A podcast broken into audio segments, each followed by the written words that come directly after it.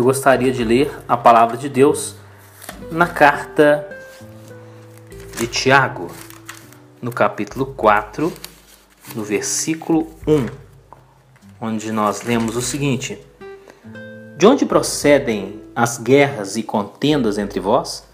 De onde, senão dos prazeres que militam na vossa carne? Cobiçais e nada tendes, matais e invejais, e nada podeis obter. Viveis a lutar e a fazer guerras. Nada tendes, porque não pedis. Pedis e não recebeis, porque pedis mal, para esbanjardes em vossos próprios deleites. Eu gostaria de falar sobre o pecado da cobiça. Nós temos muitos desejos legítimos, correspondentes a necessidades naturais. São necessidades físicas, necessidades psicológicas, necessidades espirituais. Mas, além do desejo legítimo, existe a cobiça. A cobiça, ela vai muito além da necessidade. Ela pretende atender à vaidade e ao egoísmo. Uma característica da cobiça é que ela é insaciável, diferente do desejo legítimo. Vamos ler o que Salomão escreveu em Eclesiastes, capítulo 6, versículo 7.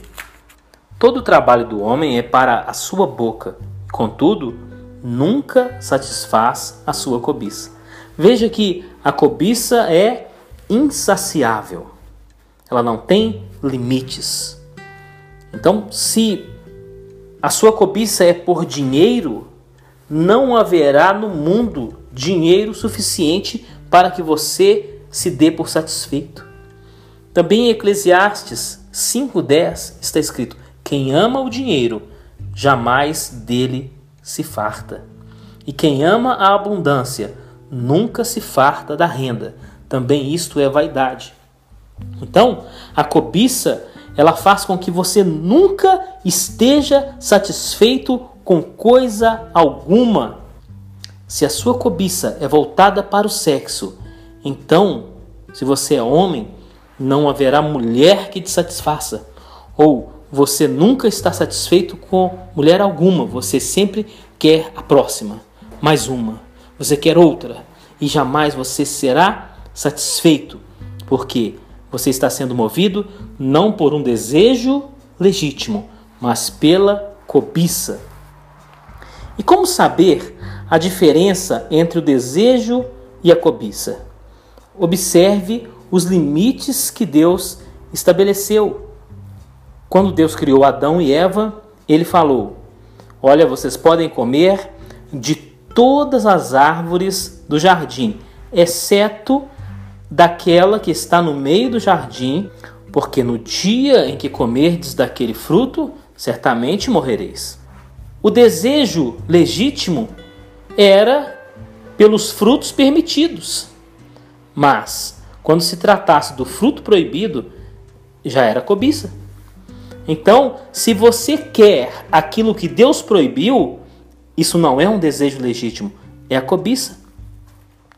Por isso, nos Dez Mandamentos, Deus falou: Não cobiçarás. Não cobiçarás o que? A mulher do teu próximo, a casa do teu próximo, o servo do teu próximo. Nós temos aí um outro elemento para diferenciar o desejo legítimo da cobiça. O limite entre as duas coisas é o direito do seu próximo. Se você ultrapassa esse limiar, então você entra no território da cobiça. E a cobiça vai gerar outros pecados, como aconteceu quando o rei Acabe cobiçou a vinha de Nabote. E aquela cobiça foi tão grande, tão incontrolável, que outros pecados foram gerados, uma série de pecados, que começaram com a cobiça. Ali veio a mentira, ali veio o falso testemunho e por fim o homicídio, tudo por causa da cobiça. O desejo legítimo, ele encontra satisfação quando a necessidade é suprida. Provérbios 25, versículo 16, e diz: Achaste mel? Come apenas o que te basta, para que não te fartes dele e venhas a vomitá-lo. Então, o limite entre o desejo legítimo e a cobiça é a satisfação da necessidade. A sua necessidade foi suprida? Pare por ali. Você não precisa ir além, porque ir além é cobiça. Então você está comendo e você comeu aquela quantidade que o seu organismo precisa. Você está satisfeito, o seu apetite foi saciado? Pare de comer. Porque o que passar disso é cobiça. Então nós temos aí limites estabelecidos por Deus. Os próprios mandamentos de Deus, o direito do seu próximo e a satisfação da sua necessidade. Nós observamos também na Bíblia que a cobiça é contrária ao amor. Porque a cobiça é egoísta na sua essência. Quando cobiçamos, nós queremos algo para nós mesmos. Eu quero algo para mim mesmo. Isso é absolutamente contrário ao amor, porque a cobiça não me permite dividir nada com o meu próximo, porque a cobiça é só para mim. Infelizmente, nós podemos dizer que a cobiça move o mundo. Não é isso? Nós somos estimulados diariamente através de tantas propagandas. E o que, que elas vêm estimular em nós? A cobiça. Porque, na maioria das vezes, são coisas das quais nós de fato não necessitamos, mas nós queremos, ah, mas nós desejamos. Mas enquanto não estivermos transgredindo a lei de Deus, tudo bem. Mas nós sabemos quando estamos caindo no exagero, no consumismo. E o consumismo é fruto da cobiça. E quais são os efeitos que nós vemos na sociedade ou até mesmo nas famílias, no ambiente de trabalho, como consequência da cobiça? É o que nós vimos aqui na carta de Tiago: contenda, guerra, então isso vai desde o relacionamento pessoal, passando para o familiar, passando pelas relações comerciais e indo até as relações internacionais. A cobiça é a maior causa das guerras. Então Tiago falou de onde vêm as guerras. Geralmente vem da cobiça, porque um povo quer tomar o que é do outro. Agora, sabia que nós podemos espiritualizar a cobiça? É. Muitas vezes a cobiça está se convertendo. Por quê? Porque muitas vezes buscamos a Deus motivados pela cobiça. O quê? É verdade. A cobiça pode levar as pessoas a buscarem a Deus. Então alguém pode dizer, então a cobiça é boa? Não. As pessoas buscam a Deus de modo equivocado. Tiago mesmo falou aqui: pedis e não recebeis, porque pedis mal, para esbanjardes em vossos próprios deleites. Então, a tendência da nossa natureza é deixar com que a cobiça nos domine de tal maneira que nós começamos a buscar a Deus para que Ele venha satisfazer a nossa cobiça. Olha a que ponto nós chegamos. E muitas vezes ainda dizemos: ah, mas são sonhos que eu tenho. São sonhos. E há quem diga: ah, são sonhos que Deus me deu. Olha, precisamos avaliar: será que foi Deus que deu mesmo? Se o seu sonho é de ganhar muitas almas para Jesus, se o seu sonho é ver as pessoas transformadas pelo Evangelho, então realmente foi Deus que colocou esse sonho no seu coração. Mas se o seu sonho é apenas acumular bens materiais, olha, não foi Deus que colocou esse sonho, é um sonho seu. Mas tome cuidado com o excesso, Tome cuidado para não tentar colocar Deus a serviço da sua cobiça.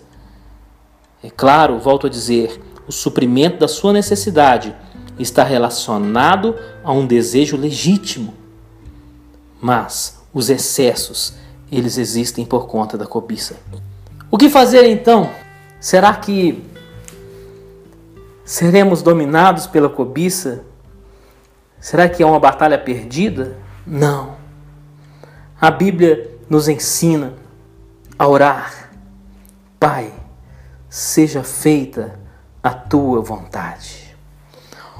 Quanto precisamos fazer esta oração, quanto precisamos. Esta frase deveria aparecer com mais frequência nas nossas orações, assim como Jesus ensinou e ele mesmo orou. Deveríamos sempre lembrar dessa frase e dizer: Pai, seja feita a tua vontade. Eu apresento a ti os meus pedidos, mas eu quero que a tua vontade seja feita. Quando o Senhor Jesus disse: O pão nosso de cada dia dá-nos hoje. Vemos aí que não tem nada de cobiça nessa frase. É apenas a apresentação de uma necessidade básica. Não tem nenhum excesso nessa oração. Por falar em oração, vamos ler a oração de Agur, que está em Provérbios, capítulo 30, versículos 8 e 9. Agur orou assim: Afasta de mim a falsidade e a mentira não me des nem a pobreza, nem a riqueza. Dá-me o pão que me for necessário, para não suceder que, estando eu farto, te negue e diga: Quem é o Senhor? Ou que, empobrecido, venha a furtar e profane o nome de Deus. Olha, esta oração, ela é totalmente contrária à cobiça. Que Deus não nos deixe cair na miséria mas também que Ele não nos deixe viver em função da riqueza material. Porque se a nossa vida ela existir para buscar a riqueza material, então não teremos tempo de buscar a Deus. Além disso, o Senhor estabeleceu disciplinas para nós, disciplinas para controlar a cobiça do nosso coração. Que disciplinas seriam essas? O jejum, por exemplo, é uma disciplina para controlar a nossa carne, para controlar o nosso desejo, controlar o nosso apetite. Outra disciplina é a oferta. Quando você leva a sua contribuição à igreja, não veja nisto uma perda, mas uma disciplina na sua vida, para que a cobiça não domine o seu coração, para que o amor ao dinheiro não domine o seu coração. Outra disciplina é dedicar tempo para Deus, porque assim nós colocamos um limite para as coisas materiais, colocamos um limite para os desejos da nossa carne. Que Deus abençoe a sua vida. Que você não seja dominado pela cobiça, mas que você possa dizer: Senhor, faça a tua vontade na minha vida. Eu sou o teu servo e quero viver para te servir. Amém.